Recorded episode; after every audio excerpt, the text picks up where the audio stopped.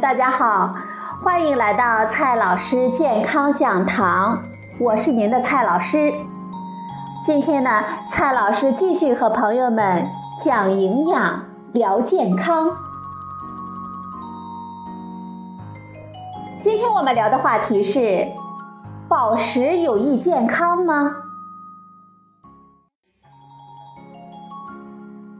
审美自爱的心情啊，人皆有之。所以，用美丽的晶石来点缀自我，这本无可厚非。希望自己能长期健康的心情，人亦皆有之。所以，想让保持自身健康的方案更多一点，亦合情合理。在宝石晶体的市场上。我们可以听说过很多关于宝石晶体的宣传，滋养人体的能量，呵护精气的立场，对治疗某某病症有奇效等作用。这些功效呢，无疑吸引了不少人，否则他们也不会长盛不衰了。这些璀璨奇丽的矿物晶体，也逐渐成了我们一部分人用于保健的神秘良方。今天呢，蔡老师就和朋友们聊一聊，矿物真的有这么奇特的性质吗？矿物被定义为天然产出的，在通常情况下以固态产出的无机化合物。换句话说，只要不是人造的，而又能被我们用一套化学结构式表示出来的无机物，就是矿物。矿物是否有能量，或者是有场呢？蔡老师告诉大家，有，而且这些东西呢，还真的是既看不见又摸不着。只不过，当你佩戴矿金首饰的时候，这些能量无论如何也不会对你产生任何有效的作用罢了。矿物身为晶体。它们所含有的能量是以离子键或者是共价键的形式储存在自己的晶格中的。如果这些部分能量真的能够拿来用于我们人体的保健，那么你也得首先把晶体的结构给彻底的破坏掉，让化学键断裂，才能够获取这些能量。当我们佩戴晶体的时候，晶体的化学键只会维持着它们自己的晶格，无法对我们的身体产生无论是正面还是负面的影响。也许呢，有人会很好奇的，有没有可能是矿石的放射性能够对我们佩戴的人有作用呢？但是，其实放射性矿物在自然界上并不常见，常见的水晶。碧玺以及各种常见的宝石几乎呢没有放射性。常见的矿物中呢，只有部分天然的锆石和少量的特殊的萤石具有放射性的风险。当然，各种专门的铀矿石、稀土元素矿石除外。有的朋友会问：矿物晶石本身是不会对我们人体产生直接治疗功效的，这句话对吗？蔡老师告诉大家，不对。今天啊，我们的回答还真的要反一反常态。我们说，矿晶不但可以，而且还很广泛的，甚至是直接的参与着我们人体的医疗。只不过，这些矿晶不是水晶，不是碧玺，不是任何奇丽的绚丽的珠宝，而是石膏。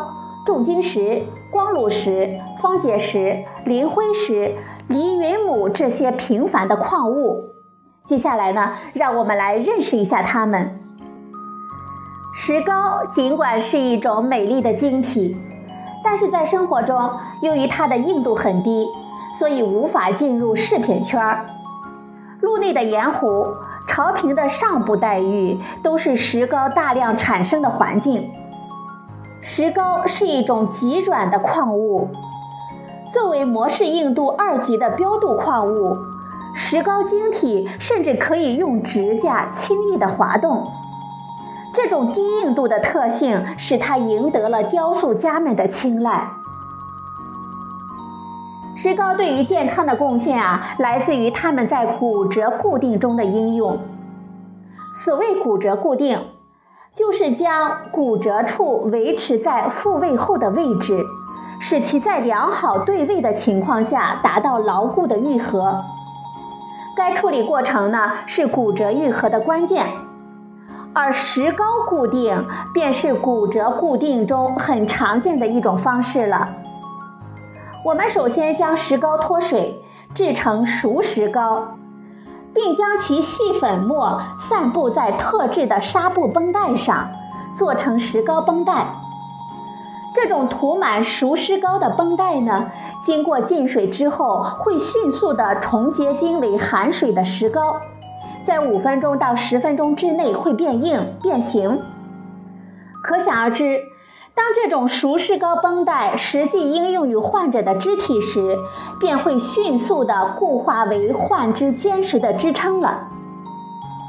石膏极低的硬度以及这种极易脱水性、水化的特性，使得它可以根据肢体的形状任意的塑形，并在塑形之后迅速地提供可靠的、能够维持较长时间的固定力。说起石膏呢？我们就不得不提一下同属硫酸盐一类的重晶石了。钡离子赋予了它极高的比重，重晶石之名也因此而来。作为一种低温热液蚀变矿物，它的身影呢，显然不如石膏一样遍布地表。然而，在医疗上，重晶之石硫酸钡却有着不输于石膏的普遍应用。它可以作为 X 射线检查中的一种造影剂，用于消化道的影像检查。没错，当我们把重晶石和硫酸钡再换一个更熟悉的名称表达出来的时候，可能你就会明白了。它呢，就是我们俗称的钡餐。钡餐的核心机理。在于它可以在射线下使消化道的轮廓平滑连续的显影，而硫酸钡不溶于水和脂质，在消化道内不会被吸收，因此对我们人体基本无毒性，使得它广泛的应用于医疗。医学呢告诉我们，发生病变的消化道内壁会发生外形上的改变，于是。当患者服用一定剂量的医用的硫酸钡浑浊液的时候，消化道的轮廓改变与否，怎样改变，便可以由钡餐来显影，从而直接的为医生初步的诊断疾病提供了直观的信息。在盐湖中，还有与石膏相伴而生的光卤石与钾盐。朋友们对盐湖中的泪滴构造有印象吗？从外向内，碳酸盐、硫酸盐，直到蒸发最甚之时沉积的卤化盐。没错啊，作为盐湖终了期的产物，卤盐开始大规模析出。食盐、钾盐、光卤石都是这个时期最典型的代表。钾盐和光卤石对我们人类重要的意义之一。便在于它们是提炼氯化钾的直接原料。氯化钾虽然是一种简单的卤盐，但是它可以作为临床上常用的电解质平衡调节药，广泛的应用于各种科室的医疗工作中。钾离子是我们人体内非常重要的一种物质，它可以维持细胞的正常代谢。维持神经肌肉组织的兴奋性，以及维持心肌的正常功能等等。当我们血液中的钾过低的时候，可以产生恶心、呕吐、心律失常、肌无力，甚至呼吸困难等症状。因此，氯化钾可以用于治疗和预防各种原因，比如说长期进食不足、呕吐、应用利尿剂、大量输注葡萄糖和胰岛素等等所引起的低钾血症。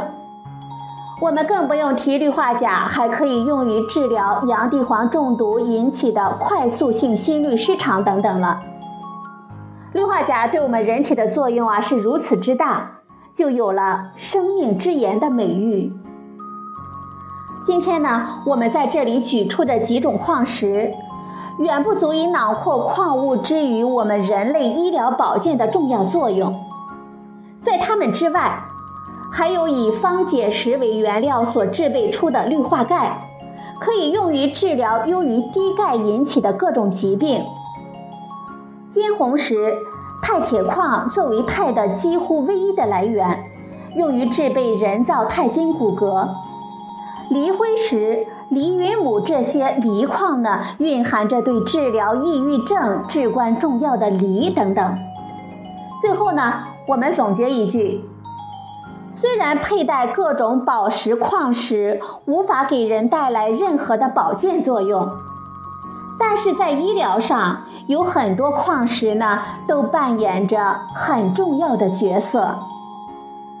好了，朋友们，今天的节目呢就到这里，谢谢您的收听，我们明天再会。